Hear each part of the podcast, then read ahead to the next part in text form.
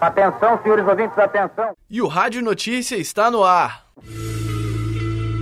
Campanha da Fraternidade e Congresso Mundial de Universidades Católicas apresentam seus temas deste ano. Palácio das Artes e Centro de Arte Contemporânea e Fotografia abrigam a 30 Bienal de São Paulo. DA de Comunicação cria campanha para homenagear o Dia Internacional da Mulher. A Pastoral da PUC Minas realizou na sexta-feira, dia 8 de março, o encontro Fraternidade e Juventude. O nome do encontro é o tema da campanha deste ano. O evento apresentou também a proposta do Congresso de Universidades Católicas, o CEMUC, que será Novos Tempos, Novos Sentidos.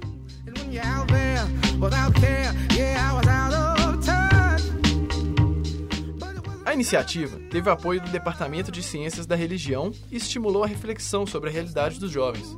Esta é a 50 edição da Campanha da Fraternidade promovida pela CNBB, Conferência Nacional dos Bispos do Brasil. A campanha é realizada anualmente durante o período da quaresma.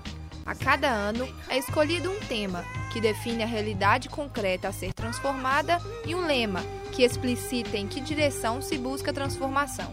O lema deste ano é Eis-me aqui, envia-me. Marcelo do Bom Conselho, secretário-geral do CEMUC, fala sobre a campanha da fraternidade e os outros eventos religiosos. A campanha da fraternidade né, é interessante. Tivemos hoje a abertura com Dom Mol, né? E ele dizia exatamente isso, né? Ela convoca o jovem, né? Quer conhecer mais o jovem e encontro a própria jornada mundial que vai ser realizada no Rio, né? É, onde milhares de jovens vão estar se unindo, né? E é o nosso congresso. O Congresso Mundial de Universidades Católicas acontecerá entre os dias 18 e 21 de julho, no campus Coração Eucarístico.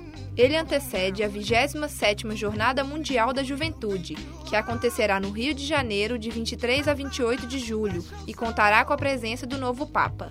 Na PUC, haverá dias de debates, oficinas, minicursos, espiritualidade, apresentações de trabalhos, fóruns, conferências, mesas redondas e eventos culturais. As inscrições para participar do CEMUC vão até o dia 30 de junho e podem ser feitas pelo site cemuc.pucminas.br. Estudantes, membros de pastorais universitárias, religiosos e não reitores ou docentes pagam 90 reais. Funcionários de universidades católicas e docentes pagam 250 reais. Para gestores, o valor da inscrição é de 500 reais. Um recorte da 30 Bienal de São Paulo está em exposição na capital com o tema A Iminência das Poéticas. Com cerca de 270 obras de artes plásticas e fotografia, de 36 autores, a 30 Bienal apresenta obras selecionadas da Mostra Paulistana. A seleção apresentada na capital é dedicada a constelações tipológicas, performáticas, reflexões sobre a natureza e o tempo.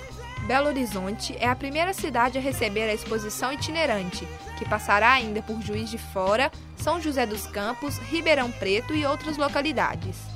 A mostra pode ser vista até o próximo domingo, dia 17 de março. Os dias e horários são de terça a sábado, das 9h30 da manhã até as 21 horas. No domingo, das 4 da tarde às 9 da noite. Para mais informações, ligue 3236-7400. O Diretório Acadêmico de Comunicação Gestão FETO criou diferentes ações para homenagear o Dia Internacional da Mulher. A intenção do DA é renovar o significado dessa data para que ele ultrapasse o simples gesto de oferecer flores e presentes. O verdadeiro sentido da criação desse dia comemorativo é diminuir o preconceito e a desvalorização da mulher. Na maioria dos países, são realizadas conferências, debates e reuniões para se discutir o papel feminino na sociedade atual. O coordenador do DA e presidente da chapa, Urian Valentino, comenta o objetivo dessa campanha. A campanha surgiu do, de uma ideia, a gente está vendo que até na própria gestão as pessoas não tinham muita consciência de onde que vinha o Dia da Mulher. A gente queria é, renovar essa consciência no pessoal que a mulher hoje em dia, ela ainda, ainda hoje, né, ela tem as condições de, de vida mesmo, não só de trabalho, de vida, ela é meio rebaixada nisso em relação ao homem. Então a gente queria trazer isso, essa consciência de volta para as pessoas, para os alunos do 13 em geral. Cartazes foram afixados nos corredores do prédio 13 com informações sobre os diversos tipos de violência sofrida pelas mulheres.